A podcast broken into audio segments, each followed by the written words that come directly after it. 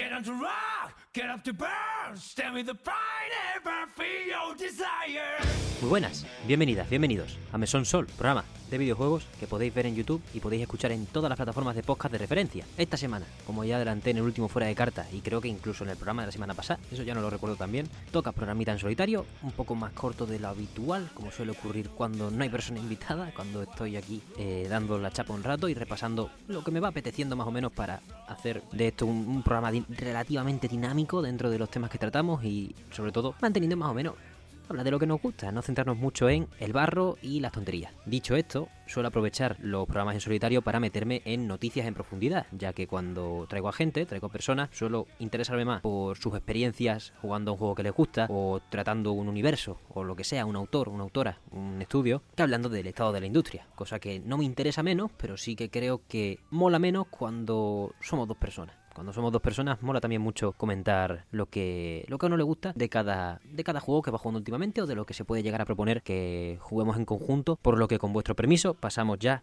al primer punto del día, que es la reunión en la Comisión Europea el pasado martes 21 de febrero de Xbox, pues con organismos reguladores de Europa acerca de la adquisición de Activision Blizzard. No es un tema que nos suene poco, es la comidilla de cada semana prácticamente, pero esta semana se han dado cifras, se han dado cositas, se han firmado cosas que lo hacen de suficiente interés como para ponerlo sobre la mesa en un programa habitual. Si queréis enteraros de todos y cada uno los titulares de esta semana, más allá de este que acabo de mencionar y los que vamos a tratar en este programa, os recomendamos el Fuera de Cartas que hemos subido este viernes y subimos en realidad todos los viernes, cada semana, para repasar la actualidad más ferviente y no tener nada pendiente para el fin de semana.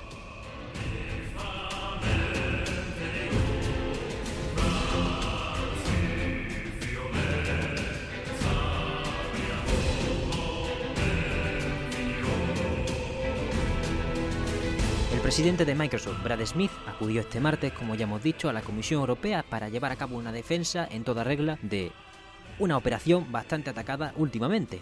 Las últimas noticias antes de esta reunión eran bastante negativas para el lado de Xbox, ya que tanto la Federal Trade Commission como los organismos reguladores de Reino Unido estaban expresando sus dudas acerca de la legalidad de esto. Y sobre todo la Federal Trade Commission les ha acabado demandando, si no recuerdo mal, es decir, eso se tiene que llevar a juicio en Estados Unidos, por lo que queda tela para rato, pero lo que se remó este pasado martes creo que es bastante valioso porque más allá de lo que puedas convencer o no a organismos reguladores, que eso dependerá de tu simpatía con ellos en ese momento, no, no sé exactamente cómo lo van midiendo, en qué momento les cae en gracia ciertos movimientos u otros. Entiendo que el de Microsoft es uno de esos que hay que ver con lupa, porque primero por la magnitud de un estudio como Activision Blizzard, o una compañía mejor dicho, que engloba muchísimos estudios, y sobre todo el precio, 69.700 millones de dólares, pues hacen que sea algo que haya que revisar con calma y que se tomen como mínimo un año para verificar que todo está en orden. En junio se cumple el año y medio que se dieron para tomar la decisión y estamos a cuatro meses de algo que parece que va a ser en realidad pues la prórroga de la decisión o una negativa, al menos a priori, por parte de los agentes más importantes en esta intervención. No obstante, como ya dije antes, ha habido cambios cuantiosos, cambios valiosos en esta, en esta semana, ya que, ya que esta conferencia se aprovechó no solo para presentar puntos a favor de la adquisición, sino para anunciar dos acuerdos firmados. Ya sabíamos nosotros que Xbox quería, tenía el compromiso de llevar Call of Duty a todas partes, no solo en Game Pass, llevarlo a todos los jugadores, porque cuando entras en Xbox todo se diversifica al mercado más amplio posible, queremos a todos los jugadores y jugadoras, queremos a toda la peña implicada con nuestros proyectos y por ello no nos podemos permitir negarle a nadie la presencia de nuestros juegos. Eso claro, en los juicios o en, lo- en las revisiones más antiguas, ¿no? Pues se desmontó muy rápido con el argumento de que la versión de PlayStation 4 y 5 de Starfield probablemente estaba en desarrollo hasta que, hasta que Microsoft compró Zenimax por 7.500 millones de dólares y entonces pues la versión se rajó el papel y se tiró a una trituradora dos veces para asegurarse de que no pasase nada. Ya no va solo de compromiso verbal, sino va de un documento firmado. Bueno, dos documentos firmados. El primero es con Nintendo, ni más ni menos. Fue la primera sobre la que hablaron en su momento para que ni siquiera interviniese en esto de, de la revisión del movimiento. De hecho, Nintendo le da igual, no sé si hizo un comunicado diciendo que le daba lo mismo, que no iba a pedir revisión o directamente no se ha pronunciado al respecto, pero al final han salido ganando, en cierto modo, ya que se firmó este lunes un acuerdo con Nintendo para llevar juegos de Xbox, no solo Call of Duty, pero evidentemente aquí se menciona mucho todo el rato Call of Duty, mostly Call of Duty, a los dispositivos de Nintendo por 10 años. Esto tiene pues, una doble impresión, ¿no? Primero es un pequeño retumbar, ¿no? De todo el mundo, eh, vuelve Call of Duty a dispositivos de Nintendo, que creo que la última consola que lo recibió fue la Wii U, con una recepción bastante pobre. Creo que salió Call of Duty Ghost en, en Wii U, que para empezar, es de los Call of Duty con peor recepción, pues encima en Wii U, que es una consola que la pobre no pudo despegar, pues no me quiero ni imaginar las cifras. Pero bueno, esa fue una época, ¿no? La de la Wii U en la que muchas hacer party grandes al Ubisoft y tal, pues decidieron pasar de Nintendo, decir, buah, esto qué mierda es, ¿no? Y muchos con ello se pusieron a vaticinar la caída en desgracia definitiva de Nintendo, su muerte a la Sega. Estamos agradecidos, al menos yo por, por, por, mi, por mi parte, de que no fuese así, porque... Pero vaya, se han llevado Call of Duty y juegos de Xbox, eso me llama bastante la atención, me llama bastante más la atención el acuerdo como Xbox Games que como Call of Duty, porque podrían haberlo firmado sin más como Call of Duty, pero a lo mejor tienen la intención de meter algo más. Todo esto creo que es algo que no se va a poner en práctica hasta dentro de mucho tiempo, no solo porque la adquisición vaya a tardar en ponerse en práctica, sino o en autorizarse, mejor dicho, sino que la Switch yo la amo con toda mi alma, pero no cabe un Call of Duty. Una cloud version creo que sería la versión más aguada y torpe de este acuerdo. No creo que fuese algo que Nintendo aceptase para facilitarle la vida a Microsoft, pero no, te extrañe que se den, ¿eh? Alguna cloud version de algún juego, pero lo más seguro, bajo mi punto de vista, es que esto sea un acuerdo de cara a la próxima generación. Para Nintendo, quiero decir, no para Xbox, ya que empezó en 2020. Yo imagino a Nintendo planeando su su marketing de la Super Nintendo Switch, que es su nombre, no admito, no admito queja, no admito queja ni cambio en ese aspecto. Si no se llama Super Nintendo Switch, no compro, me, me, gasto lo que sea en una gráfica nueva, ahora que Nvidia está registrando bajas ventas, si Dios quiere bajan los puñeteros precios de una, maldita vez, ¿por qué será? ¿Eh? Que hay bajas ventas, ¿por qué será? Si ahora una 4070, que es la equivalente entre comillas a nuestros tiempos, de una 970 cuesta el triple, ¿por qué será? En fin, una noticia que se me ha escapado de fuera de carta porque llegó justo cuando lo estaba publicando, pero vaya, un tema esto, ¿eh? Nintendo creo que se aprovecharía mucho mejor de este acuerdo si lo pospusiese hasta la salida de Super Nintendo Switch, que esos 10 años empezasen, imagínate, en 2025, cuando salga esta consola, o a finales de 2024. Yo, yo no me voy a arriesgar a decir que va a haber una Pro ni que va a haber una, una consola nueva muy cerca, porque hace poco aumentaron la producción de Nintendo Switch, diciendo que querían apoyar hasta su séptimo año como mínimo esta, este cacharro, bueno, esta máquina. No, no, no, voy a ser despectivo porque ahora mismo el juego que más estoy jugando esta semana es Fire Emblem Warriors 3 Hopes, que la verdad que vaya pelotazo de historia. Nintendo Switch va a tener Call of Duty, juegos de Xbox. ¿Qué queréis ver en, una Nintendo Switch? ¿Os gustaría Hi-Fi Rush? No lo sé. Hay muchos juegos que podrían entrar, partiendo, obviamente,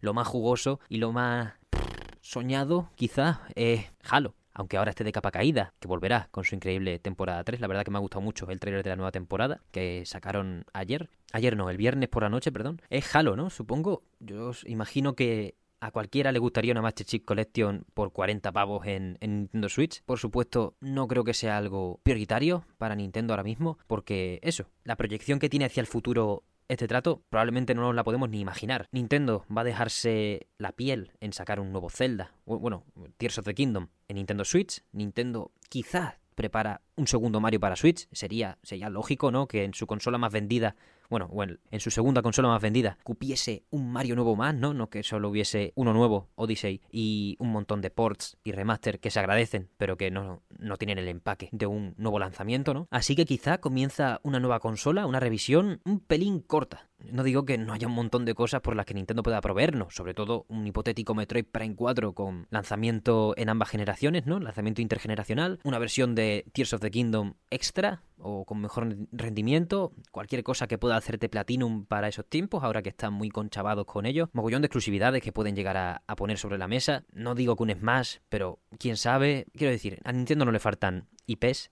pero por supuesto algo tiene que tener para decirle a la gente, oye, este es el juego que te tienes que pillar de salida en una Super Nintendo Switch. Y dejando de especular en ese sentido, simplemente valorando el calibre de este trato, creo que es muy importante que no solo haya juegos de Nintendo en esta oferta inicial y que a lo mejor algo de Xbox, sea un Call of Duty, mm, un Halo, sea cualquier cosa de, otros estudios, porque al final pues cualquier juego de Obsidian, cualquier juego de Bethesda puede llegar a entrar si por rendimiento cumple los, los parámetros. Nintendo, por supuesto, no vive del third party. Eso es, eso está claro, pero da igual que esté todo el mundo apoyando la grada o que no haya ni Dios sacando juegos para la consola. Los juegos más vendidos siempre en los informes financieros de Nintendo son los million sellers, que en cada trimestre dicen los juegos que han vendido un millón este trimestre o este año fiscal son 20 y pico de Nintendo o 15 de Nintendo y 3, 4, 7 como mucho de otras compañías. O sea que al final esta ayuda, esta simbiosis entre equipos y Nintendo beneficiará para cartel, imagino, más para cartel que para otra cosa, a Nintendo con un futuro lanzamiento de la consola y beneficia ahora de facto a Xbox, ya que es un motivo más para hablar de que este trato no es intrusivo con la competencia y que lo único que hace es expandir las franquicias de Activision Blizzard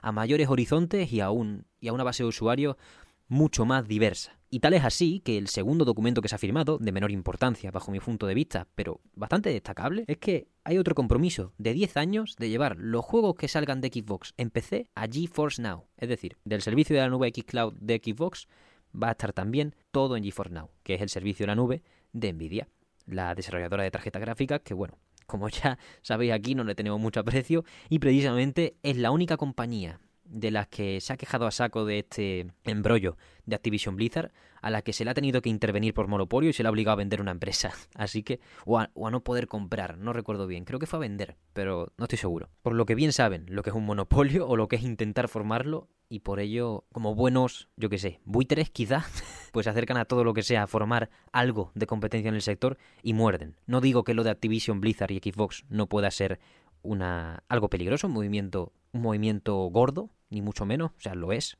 lo es. Tiene una entidad planetaria, galáctica, absolutamente increíblemente enorme. Pero al mismo tiempo, decir que Xbox podría reventar el mercado de la nube cuando lo que están buscando entre Google, ellas y, y otras compañías es exactamente eso, llevárselo para ellas, pues no sé. Al fin y al cabo, estos son charlas que tiene cada uno para defender sus intereses de la manera, ya dependiendo del momento, de una manera ruin o de una manera pragmática y, y revelando más o menos cómo son las cosas dentro de que cada uno tiene que barrer para su barrio. En fin, se van a GeForce Now todos los juegos de equipos de PC. Eso es algo que sí se puede hacer más inmediatamente en cuanto se autorice la, compra. Es un pacto que si tuviese que acabarse antes que el de Nintendo tampoco pasaría nada, porque sobre todo puede ser que a, que Xbox le exijan ampliar estos pactos casi indefinidamente o en la medida de lo posible todo lo que puedan. Cuando acaben esos 10 años tener que firmar otros 10 o firmar 5 o lo que sea, según cómo esté el mercado en aquel entonces. Por supuesto, no sabemos lo que pasará de aquí a 10 años. Es una generación y media y Xbox solo está empezando a revelar proyectos de sus estudios.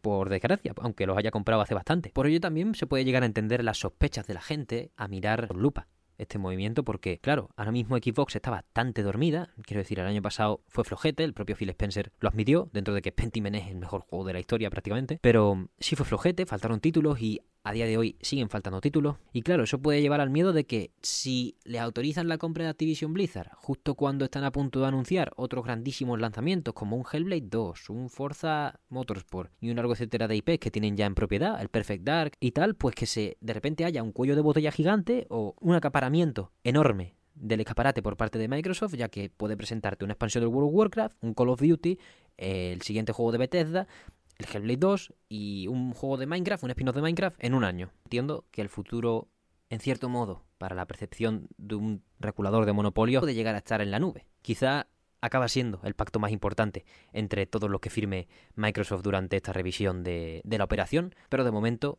pues está en esa posición más baja, sobre todo respecto al de Nintendo, al que beneficia enormemente no solo a la compañía de la Super Nintendo Switch, sino a Xbox, ya que ahora es un poco entre comillas, entre muchas comillas, porque Nintendo no se pronuncia al respecto, pero es un poco Nintendo y Xbox contra PlayStation, que obviamente es la que pone la negativa, el grito en el cielo, y aquí no, no se debe hacer nada porque todo va a acabar con la PlayStation 5. Para esa acusación, Brad Smith preparó en esta reunión pues cifras bastante interesantes dentro de que se pueden analizar, se puede cuestionar su importancia, pero yo creo que sí tienen una relevancia interesante, lo suficiente para mencionarlas rápidamente. Tampoco es un análisis muy exhaustivo el que se debe hacer de ellas, ya que se compartieron las cuotas de mercado entre PlayStation y Xbox en distintas regiones, por supuesto las que desfavorecían a Xbox en este caso. Tenemos, que, que son todas menos una, verdaderamente, ¿eh?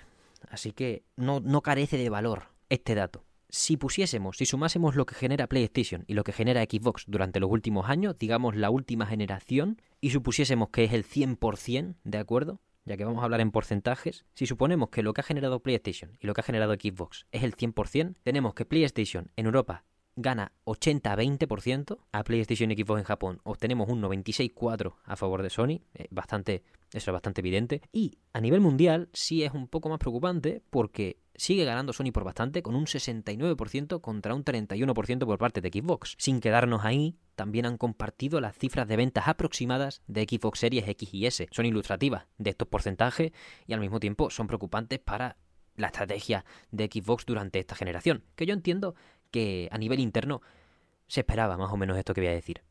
Xbox Series X y S ha vendido aproximadamente más de 20 millones de unidades, mientras que PlayStation 5, en el mismo tiempo, o quizá en un poco menos, porque si los datos de Xbox son un poco más recientes, han contado unos pocos de meses más, pues ha vendido 32 millones de unidades. Estamos hablando de una diferencia de entre 12 y 10, más o menos yo diría, millones de consolas.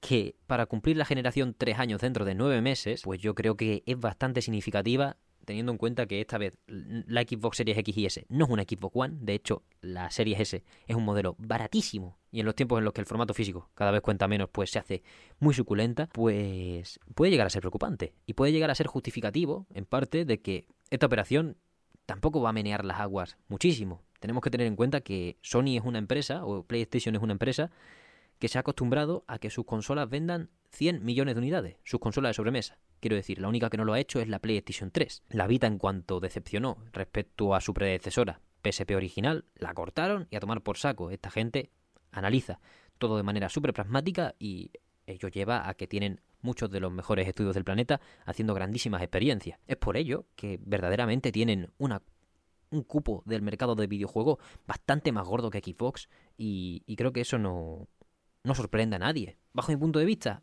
pues sí puede ser un poco sorprendente, aunque creo que en Xbox a nivel interno se esperaba algo así, porque PlayStation pues vende un poco sola, por decirlo así, desde la Play 4 fue una ha sido una generación en la que ha estado muy en solitario y ha permeado como marca en muchísimas casas por ser prácticamente la única con una propuesta firme en los primeros tres años de generación con Xbox One y Wii U de adversarias, pues poco había que hacer que comprarte un PC o hacer o pillarte una PlayStation 4, sobre todo no porque la Xbox One y la Wii U tuviesen juegos malos, sino porque a nivel global estaban siendo poco apoyadas y habían tomado decisiones bastante dudosas en estrategia a largo plazo y sobre todo decisiones permanentes como el Kinect de Xbox, lo de no poder jugar con juegos de segunda mano, todas estas cosas que pasaron hace nueve años, por lo que tampoco quiero profundizar en exceso. La PlayStation 1 la PlayStation 2, todas han vendido más de 100 millones de unidades, excepto la Play 3. En fin, no quiero estirar mucho más el chicle en este aspecto, pero estos son los datos que se han puesto sobre la mesa. Este, bajo mi punto de vista, el estado de la industria, ¿no? En cuanto a que quizás sí se puede permitir Sony que esto ocurra, esta compra ocurra, sobre todo si llegan a firmar finalmente un compromiso de 15 años, 10 años de Call of Duty en Play o incluso meterlo en, en las colecciones de PlayStation Plus, aunque eso a Sony le da igual, le da absolutamente igual. Pero se, acaba aceptando, vaya, porque, porque a Sony no se le ha dejado de ofrecer estos tratos como a Nintendo de 10-15 años, pero claro, los han rechazado en rotundo debido a que sienten este movimiento como la mayor amenaza a su a su dominio o a su trozo del pastel, si queréis, más, más que dominio, por supuesto, al ser al ser Nintendo, Xbox y PlayStation tres distribuidoras o tres fabricantes de consolas, mejor dicho, que por convenio se consideran parejas, pues si queréis lo hablamos en pedazos del pastel. PlayStation se ve amenazada por perder parte de su pedazo del pastel, que no es pequeño, y dice que no a todo. Entiendo que esto es una, estrategia a corto plazo bastante efectiva, ya que ha, causado las dudas de la Federal Trade Commission y de los organismos reguladores de Reino Unido, pero quizá a largo plazo, cuando se sigan firmando los pactos y las cositas, acaban quedándose solas en que esto es nocivo para la industria. Y claro, para mí, desde una perspectiva en la que yo lo que quiero es que Activision Blizzard se deshaga de todas sus juntas administrativas. Al final, sea un espacio seguro o bastante mejor para todas las personas que hayan podido ser perjudicadas por Bobby Kotick y su jauría de trozos de mierda y, basuras humanas. que ese, Esa es mi lectura más inocente del, aspecto, que es que yo al, final lo que me interesaría es que Activision Blizzard se purgase en ese aspecto de, imbéciles y que si la solución más rápida es esta compra, pues que así sea, pero por supuesto todo tiene, como ya hemos relatado, durante este programa más aristas de las que uno puede llegar a imaginar, sobre todo teniendo en cuenta que grandes empresas que también sueñan, anhelan tener su pequeño monopolio, pueden quejarse sin límite de cualquier operación. Pasamos ahora, con vuestro permiso, al siguiente bloque de la semana, que para mí es uno más importante, sobre todo porque toca de cerca a uno de los creadores favoritos de esta casa y probablemente de todo el planeta Tierra. Eh, no, no somos underground aquí, pero siempre nos gusta hablar del maestro Shinji Mikami.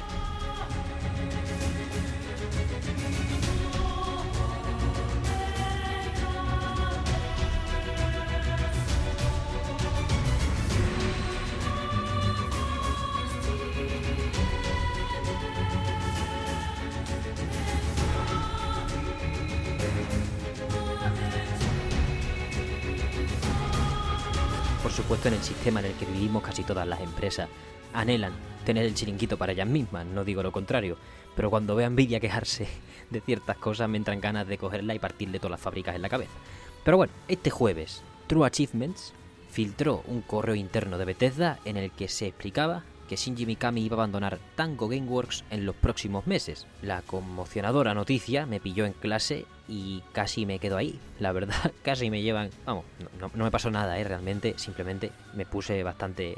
me puse bastante malo, la verdad. Me puse bastante... Me, dio un malestar bastante terrible porque siempre con Mikami resuenan las campanas de, de la jubilación no tan de lejos como me gustaría. Entonces, cada vez que hace un movimiento de este estilo, pues uno duda de su continuidad en esta industria del videojuego tras 33 años, ni más ni menos, dejándose la piel en ella. El correo filtrado se convirtió a las pocas horas, creo que por la noche del mismo día, en un comunicado oficial de Bethesda, por lo que ya no hay duda en que abandonará el estudio, en que a partir de ahora habrá otra cabeza de Tango Gameworks y además nos hablaron de cómo Shinji Mikami ha estado allanando el terreno para que este movimiento sea lo más suave posible en sus últimos meses implicado con el estudio que en su día abrió para formar a las futuras generaciones de videojugadores. Algo curioso, una tarea bastante curiosa que mencionó cuando fundó Tango, pero que verdaderamente es algo que ha hecho desde el comienzo de su carrera como productor, como cabeza de la Capcom Production Unit 4 o algo así. La, bueno, Vamos a repasarlo rápidamente, más, de manera más sencilla, y es que, por supuesto, Shinji Mikami comenzó en Capcom en el año 90 o 93, si no recuerdo mal. Una de las cosas que me gusta a mí destacar a veces, cuando me acuerdo, vaya, porque esto es una tontería como un piano, es que uno de sus primeros proyectos fue La Tropa Goofy. Empezó con juegos licenciados por Disney, como La Tropa Goofy, que, en fin, no, no he probado su calidad, pero cada uno, pues sus comienzos los tiene, ¿no? Igual que a Igual que a Keiichiro Toyama, por ejemplo, le dijeron en Konami en su día que o hacía un juego de las Olimpiadas de Invierno de Yokohama o hacía Silent Hill, que él podía elegir.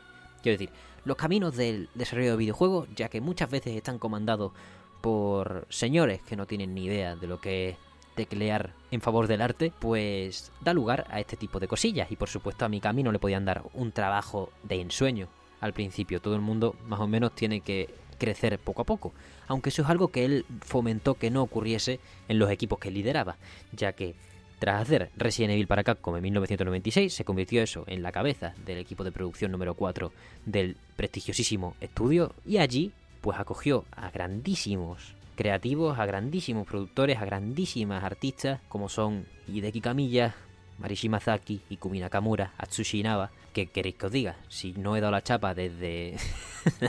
no sé cuántas veces he dado la chapa con que Platinum mola un montón, pues imaginaos cómo no me va a gustar, pues imaginaos cuánto me va a gustar, pues uno de los principales artífices de que toda esta gente se uniese y que al final acabasen dando lo mejor de sí mismas para darnos proyectos de la talla de Devil May Cry, Resident Evil 2, Beautiful Joe, Okami, he dicho todo por Hideki Kamiya, me cago en la leche. Eh, Killer 7 estuvo con Suda también, Godhan, que lo dirigió el propio Mikami, Vanquish, bueno, a ver, la vida, lo, más grande, oro, oro molido, al fin y al cabo. Esto, esto es gloria bendita. Esto, esto, es gloria bendita. Aquí no hay, aquí no hay discusión, creo yo. Vaya, te pueden gustar más o menos, pero tanto en acabado como en estilo, seguro que te gusta algo y encuentras algo extremadamente único por el corazón que rezuman este tipo de obras. Y eso es muy importante de agradecer a Shinji Mikami porque sirvió muchísimo, esto lo dice Camilla en sus Camilla Chronicles, muchos otros creativos, de cómo Mikami sirve de escudo entre Capcom, entre Capcom y los desarrolladores a la hora de aceptar retrasos, aceptar decisiones artísticas que en otros estudios pues te dirían, te jodes, vete, ¿sabes? Y a tomar por saco. Imagino que ese espíritu sigue vivo, bueno, y el juego llega a lo mejor y el juego llega a lo mejor a una versión peor de lo que podría haber sido si se confiase en el espíritu de, de las grandes creativas, grandes creativos, pues que hay implicados ahí. Si es que yo al final lo veo muy sencillo. Estamos aquí en el año, estamos hablando de juegos del año 98, del año 2003, 2001, los cuales son recordados con un cariño brutal y se retoman y se retoman y se vuelven a jugar y se remaquean y se hace de todo y sirven de base para los videojuegos actuales porque se dio esa confianza en los creativos, porque Mikami dijo, no, mira, me vas a escuchar porque te he creado Resident Evil y bueno, esto va a ser no la gallina de los huevos de oro, va a ser una fuente infinita de pasta como la de como las cataratas del Palacio de Congresos, vaya, o sea, es que aquí no hay aquí no hay aquí no hay discusión ninguna. Él tenía el sartén por el mango, imagino que por ese aspecto, y a partir de ahí aprovechó para darle alas a grandísimas personas que han acabado haciendo proyectos de ensueño y dándole forma también a nuestra querida industria. Ese espíritu, a día de hoy, sigue vivo con ni más ni menos. Ese espíritu a día de hoy sigue vivo con ni más ni menos que Hi-Fi Rush. Y claro, son más de 20 años de gloria, son más de 20 años de saber hacer y 20 años de guía a grandísimas mentes por las cuales tenemos que estar agradecidos por los siglos de los siglos, vaya. Yo no sé John Johanna dónde acabará, pero todo lo bueno que haga va a tener un poco de Shinji Mikami y de Tango Gameworks en él, acabe donde acabe. El maestro John también, pero al fin y al cabo, Shinji Mikami, no sé si te retiras después de irte de Tango, pero sé que has dejado otra remesa de locos de la cabeza en Tango Gameworks. Eso es lo más importante, bajo mi punto de vista. Muchas declaraciones se entremezclan, ¿no? Al fin y al cabo es una persona que, como he dicho, ha estado 33 años en la industria y habrá estado dando, dando entrevistas desde Resident Evil 1, pues las declaraciones se entremezclan. Devil Within 1 iba a ser el último juego que iba a dirigir, luego habló un poco de cómo quería dirigir un juego más antes de irse, pero solo si le daban 100% agencia creativa, no le daban no le daban ni una molestia en cuanto al desarrollo y en cuanto a los retrasos y todo. Al final, un proyecto a la Mikami también es eso. Dentro de que a Casco le toque los huevos y que en Platinum solo pudiese sacar Vanquish antes de, antes de disolver el estudio subcontratado que hizo para, bueno, estar vinculado a Platinum pero poder irse cuando quisiera dentro de lo que cabe, que se llamaba Straight, Straight, Straight Story, perdón. Y eso es un estudio muy interesante, o una subsidiaria muy interesante, porque básicamente del estudio de Vanquish se fueron todos a trabajar en Bayonetta, menos Shinji Mikami, o, la mayoría se fueron a trabajar en Bayonetta, excepto Shinji Mikami, porque en Platinum no había ni el tato. Bueno, eso es uno de los principales talones de Aquiles del estudio, que a día de hoy ya lo es menos, porque han empezado a contratar y tienen proyección de futuro de contratar a mucha más gente. Pero al principio, cuando, cuando el exilio, por decirlo así, cuando se fueron Nakamura, Shimazaki, Inaba, eh, Yusuke Hashimoto y un largo etcétera de grandísimos creativos y creativas. Y también se mezclaron con el estudio de Tatsuya Minami, que no me acuerdo cómo se llamaba. Creo que era Odd Productions o Odd Corporation o algo así. Pues cuando se fusionaron para hacer Platinum Games, mmm, claro, había grandísimas cabezas, grandísimos creativos, pero faltaba a lo mejor músculo, ¿no? La energía la tenían, que eran los alimentos en cuanto a diseño y creatividad que le que proveían todas estas grandes, grandes mentes, pero faltaba músculo en tanto que no había un, un exoesqueleto o un esqueleto que moviese todos los departamentos de manera suave. Y es por ello que el, el Team Vanquish, por llamarlo de alguna manera, que confeccionó Shinji Mikami en Straight Story, se fue directamente a Bayonetta 1 porque no había ni de coña esa mano de obra. Por ese motivo, el último año de Shinji Mikami en Platinum siempre es recordado por él como un pelín chof o bastante duro. Creo que lo define como uno de sus peores años en, en su carrera, porque fue un año en el que no se le asignó ningún proyecto, ya que todo el mundo estaba a hierro con bayoneta. Y fue ya cuando ya se sabía que él se iba a ir después de Vanquish. Pero hombre, si tú tienes al Mikami un año en, el paro o, atendiendo a reuniones nada más, pues me lo vas a matar. Y, es un desperdicio dentro de cabe, ¿no? Pues bueno, se acabó yendo y Street Story se disolvió, se separó de Platinum y decidió fundar Tango. El estudio el cual fue comprado a los pocos meses o el mismo año por Zenimax, que es la empresa matriz de Bethesda. O sea que volvió a estar metida en otro gran conglomerado, pero vaya, en Bethesda, bueno, en Cenimax, mejor dicho, le han dado fácilmente las riendas de todo lo que han querido, más o menos. Al menos no ha expresado quejas, si no recuerdo mal. Ha dirigido Devil Within 1, ha producido Devil Within 2, Ghostwire Tokyo y Hi-Fi Rush, por lo que es un currículum envidiable para 13 años de historia de un estudio. A día de hoy son poco más de 150 trabajadores, pero el plan, cuando se fundó en 2010, era llegar a los 100 en 5 o 7 años, por lo que en realidad llevan a pleno rendimiento un lustro como mucho. Así que solo queda disfrutar de lo que nos ha dado Shinji Mikami. No sé dónde va a caer. Mucha gente habla... Bueno, mi sueño sería que hiciese Banquist 2, no. Eso, eso por descontado. Eso por descontado. Pero mucha gente especula. Esto es pura especulación lo que voy a decir, ¿eh? Por supuesto, esto se basa en los deseos de las personas de ver a uno de los mejores directores de todos los tiempos, pues volver a las franquicias que le hicieron quererle. Si tú lo quieres por Resident Evil, pues querrás que haga la última y que se vaya, ¿no? Que haga un Resident Evil 9 diciendo, me voy a cargar de nuevo Resident Evil, lo voy a reestructurar totalmente, como hizo con Resident Evil 4, y me voy a ir, voy a, voy a colgar ya el sombrero y me voy a jubilar tranquilo. Bueno, la gorra, ¿no? Para mi Cami es más la gorra. Pero vaya, si te gustó por God Hand, quieres que haga otra locura del estilo, aunque quizá con Hi-Fi Rush ya está lo suficientemente bien alimentado. Y si te gustó Vanquish, pues eres de los míos y, y, lo querrías en Platinum de vuelta. Por supuesto, es algo relativamente difícil, sobre todo sabiendo que aunque Platinum esté fichando y tenga intención de ampliar plantilla exageradamente, pues ahora mismo tienen que apuntalar Bayonetta Origins, que queda menos de un mes para que salga. Bueno, ya estará apuntalado, ¿no? Y, y tal. Pero tendrán que encargarse de que ese lanzamiento vaya suavecito. Luego tienen los Arcade Classics, que a saber qué pasa con Galapan, que es el siguiente. Y, por supuesto, la, el elefante en la habitación que es Project GG, el último proyecto de Hideki Kamiya, no último de definitivo, sino el último que ha anunciado que dirige, quizás sí el último también, y ya me he hecho llorar yo, si se retiran Camilla y Mikami el mismo año o en el mismo lapso de 12 meses, a mí me tenéis que llevar en camilla, nunca mejor dicho, perdón, ¿eh? pero es que me ha salido la palabra, me tenéis que llevar al hospital, hospitalizado y, y esperarme, esperarme porque saldré, saldré de vuelta, pero me va a costar, me va a costar honestamente. Si me traía un kebab, quizá me levanto antes. O simplemente como y me vuelvo a dormir. Se me pone el ojo en negro. Pero en fin, estamos en tiempos de transición. Por supuesto, las grandes, las grandes personalidades tienen que jubilarse en algún momento. Y yo no sé dónde acabará Mikami muchos lo quieren en todos sitios. Esto es como, yo que sé, si cuando Michael Jordan, yo que sé, cuando LeBron James acaba contrato con, con Cleveland cuando era un rookie, o, bueno, entre comillas, cuando acabó su contrato con, con Cleveland y decía, buah, lo puede fichar Miami, New York, todo el mundo, porque al final simplemente ponerle un sueldo y decirle aquí tienes que ser grande. Eso es lo que le tienen que ofrecer a Shinji Mikami, eso es lo que espero que le ofrezcan, el taco más gordo, el taco más gordo del universo y una libertad creativa del 500 mil millones por ciento para que si hace algo más, sea la fanfarria final, estatua de bronce, a caballo, y si no hace nada más, pues simplemente que Xbox le prepare un homenaje de verdad en una conferencia, eso sí me gustaría, que se repase su carrera sin importar las compañías para las que haya hecho juegos, o sea, con todo el highlight reel de, de, sus mejores obras, o de todas, porque todas son buenas. Ah, ya me voy a calentar, ya me voy a calentar. Sí que voy a dejar de hablar de ello, porque de verdad que no tengo ganas de que, de que se vaya Mikami. Pero vaya, los homenajes se harán cuando la noticia se dé, y mientras tanto, seguimos siendo forofos del maestro y de todo lo que puedan traer sus vástagos creativamente hablando, o el mismo. Pasamos ahora, con vuestro permiso, al último bloque del día ha habido mucho de actualidad o mucho de reflexión sobre la actualidad, mejor dicho, ya que entre comillas solo hemos cogido dos noticias, con muchas aristas y con mucho fondo, pero pasamos ya al juego de la semana.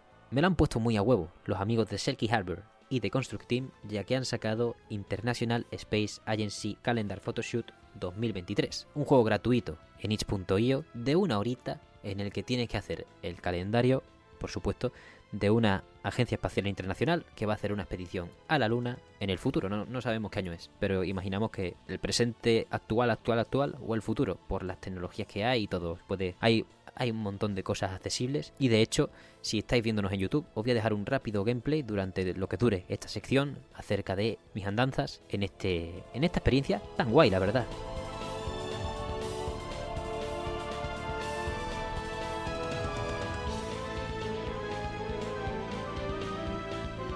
Aunque antes quería mencionar una cosa que se me ha olvidado de Shinji Mikami, que es que en una entrevista con esto del cruce de titulares, dijo, que, dijo que su sueño era hacer un verdadero juego de horror en 3D. Que el 3D de las consolas no era suficiente, que estar sometidos al plano de las pantallas era una condena, al fin y al cabo, y que su objetivo era que si ampliaba, se ampliaba el mercado de televisores 3D, hacer un verdadero juego en 3D. Allá cuando fundó Tango, que en esa época, 2010, pues sí que los televisores 3D estaban empezando a salir por ahí. Y al final, pues como la 3DS, acabaron, acabaron teniendo una finalidad de postín que, que, sobró mucho, que sobró mucho al fin y al cabo, que fue un gasto innecesario. Pero vaya, volvemos a Deconstructing, volvemos a, a la maestría de estos cinco individuos que están implicados en el desarrollo, ya que es su última aventura con el 3D y en conjunto. Me gusta mucho, la verdad, agradezco mucho este, este goteo itinerante de obras pequeñas de, por parte de, de The y de Selkie Harbor porque me ayudan mucho a relajarme. Si visteis el programa número 29 del Mesón, pues recordaréis que reseñamos Sunset Shift rápidamente. Honestamente lo jugué el mismo día que, que, lo grabé, por lo que no puedo decir, creo que lo jugué el mismo día que lo grabé, por lo que no, no puedo decir si mis reflexiones son las más frescas del universo o si están lo suficientemente maduradas, pero vaya, me encantó, es otra experiencia que me moló mucho en su simpleza y a la vez inmersión, que creo que es algo que vuelven a conseguir con este con este Isa Calendar, voy a llamarlo así, ¿de acuerdo? Porque si, si tengo que decir el nombre completo, va a ser como, como la precuela de Rocket League, el super, super ¿cómo era? Supersonic Acrobatic Rocket Power Battle Cars. Madre de Dios, joder. qué, qué lío. Así que por ahí no podemos pasar. Isa Calendar, además está muy bien, ¿no? Porque el juego a ver, el juego de palabras seguro que estaba ahí, ¿no? Isa Calendar y es un calendario, ¿no? Al fin y al cabo lo que hace en este juego y es lo que te quedas. Es muy interesante la premisa de, de que solo es un juego que va a valer para 2023. El calendario solo lo podrás hacer de 2023, al menos a priori. No se han visto convencidos por hacer una, una versión, o sea, que se actualice al siguiente año o incluso hacer un siguiente juego para Isa Calendar 2024 o de cualquier agencia, de unos guardabosques, de unos bomberos, de los que, de lo que ellos quieran. Yo estoy a su servicio. Siempre me voy a descargar todo lo que hagan en ese aspecto porque eso, más allá de hacer un calendario, tirar la basura, patinar, eh, simplemente charlar y poner una bebida, The Construct siempre nos da un extra. Y más allá de la pasión que ponen todos los miembros en el equipo, eso es algo que siempre va a ocurrir cuando en los créditos pone narrativa y otros roles, por supuesto, Jordi de Paco. Es un placer explorar su visión, que al final seguro que es muy colectiva, dentro de que es un desarrollo solo de cinco personas, ¿no? Y a veces de tres, solo de Construct pero da gusto eh, estar por ahí. Da gusto medrar a través de sus pensamientos o de los mecanismos que quieres que descifre o de las cosas que quieres que disfrute. Yo invito a todo el mundo a probar como siempre, todos los juegos de The Construct Team son es de mis estudios favoritos y que al final ha hecho eso, un juego en el que las mecánicas son sencillas, aunque bastante detalladas. Tenemos que hacer un calendario en un estudio de fotografía con distintos cosplays que tenemos disponibles, sombreros, gafas de sol, disfraces completos, mucho atrezo, ya sean árboles, por ejemplo de Navidad, ya que tienes que hacer el mes de diciembre, podría encajar, tienes también mucho atrezo de exploración espacial, un, cochecito, un buggy rollo Astronier, roca lunar, la típica nave esta que aterriza en la propia luna, que no sé cómo se llama, no, estoy versado en, en, lo aeroespacial como para daros detalles en ese aspecto, tienes las escafandras de astronauta y todo eso, y también una cámara que no va solo de hacer pantallazos. Puedes regular el punto de vista, puedes regular la ganancia de iluminación, no, sé cómo se llaman estas cosas, pido perdón. Y mogollón de parámetros como filtros y la altura a la que quieres tomar la foto, que, bueno, te dan una agencia absoluta en el ángulo, el estilo, las poses de los personajes también las puedes cambiar, la posición de los mismos. Es espectacular para la creatividad. Esa es una caja de arena excelsa para hacer tonterías o hacer cosas serias o mandar un mensaje a través de 12 fotos. En el entretiempo, entre foto y foto, las personas que posan para ti, los aventureros, aventureras que se meterán en, en la expedición hacia la luna, pues te van a hablar de sus vicisitudes, que es algo de lo que más se aprovecha de Constructing para hacernos quizás pensar y sobre todo, bajo mi punto de vista, sobre todas las cosas, esta charleta de los gajes del oficio o de cómo va el día, de una cosa destacada que haya pasado el día anterior, lo que te hacen es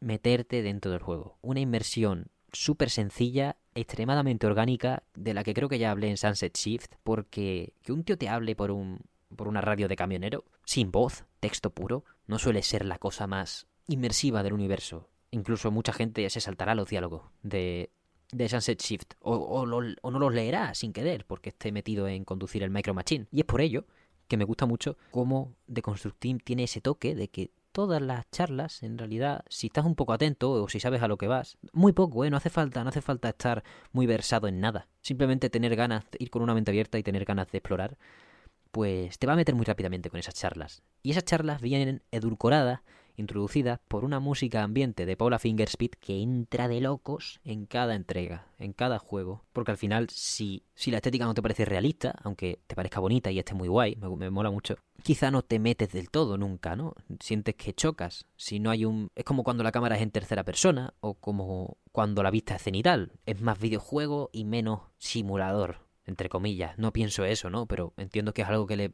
puede llegar a parecer así a mucha gente. Pues bien, esos diálogos con los que una se puede sentir fácilmente identificada acaban permeando muy fácilmente gracias a esa música, que es melosa. Bueno, no sé si melosa, no sé, no soy Jaime Altomando, no, no, no voy a definir la música. Simplemente entra muy bien por el ambiente que genera. Y eso hace que estas experiencias, aunque cortas, tengan una densidad muy valiosa, porque al tener tanta agencia, sobre todo en este juego, en Sunset Shift no tanto, en Sunset Shift al final tienes que hacer las rutas de tirar la basura y tu objetivo quizá es velar por hacer el trabajo bien y buscar la ruta más óptima para tardar lo menos posible.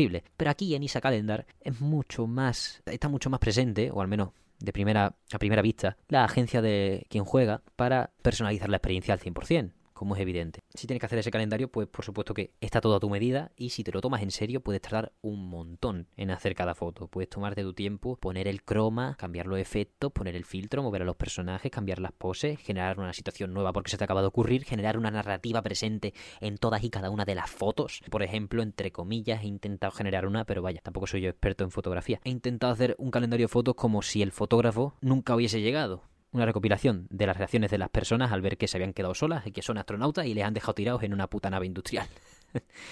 Entonces, está bastante guay porque también le da una perspectiva relativamente optimista porque cuando son nada más que una persona, pues se quedan ahí rayados, pero cuando son varias, pues acaban posando y haciendo el tonto con las cosas que le acaban dejando ahí, ¿no? Porque los cosplays están ahí para que los cojan las personas y para que se los pongan ellas. Y como me por ahí, me puede dar por un montón de cosas. Es un juego súper rejugable y que os recomendamos que juguéis lo antes posible para que el calendario os valga. Me faltaba un calendario para este año y estoy extremadamente agradecido porque de Construct Team me provea de uno. Me lo imprimiré. Me lo imprimiré cuando suba el programa, probablemente, y, si, si queda bonita la impresión, pues imagino que os lo compartiré. Tengo una cartulina que creo que puedo imprimirla con eso y puede quedar bastante, bastante bien.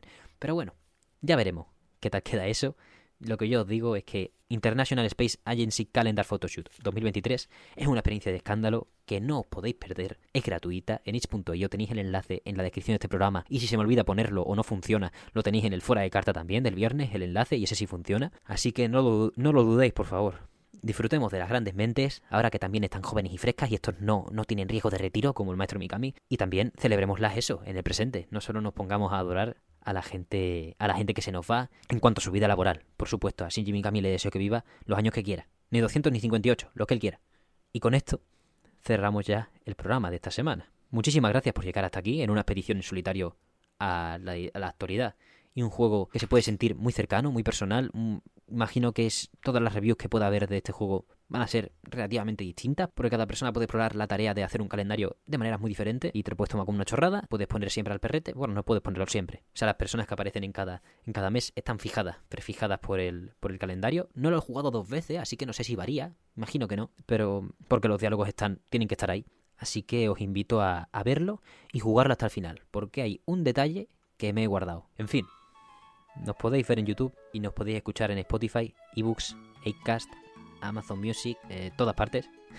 Así que no dudéis en buscar la plataforma que mejor os venga porque estamos ahí, seguro, seguro. Y si no, contádmelo, que me meto donde sea. Cualquier comentario acerca de las noticias que hemos tratado en este programa, cualquier otra que habréis destacado ustedes de los últimos meses o de las últimas semanas, lo que os parece, y sacar Calendar 2023, por supuesto, cualquier comentario acerca de eso, es súper agradecido. Me gusta mucho hablar de juego, de cualquier juego, pero sobre todo de juegos que sé, de los que no va a hablar mucha gente por eh, el radio de personas que se va a enterar de que siquiera está disponible, ¿no? Así que aquí os damos la bienvenida con cualquier punto de vista sobre Isa Calendar, incluso malo, o sea, la cosa es hablar de videojuegos, no llevar razón ni no, la cosa es hablar de videojuegos. Aunque me gusta llevar razón, ¿eh? Eso también, también os lo digo, pero eso porque soy un pesado. Em,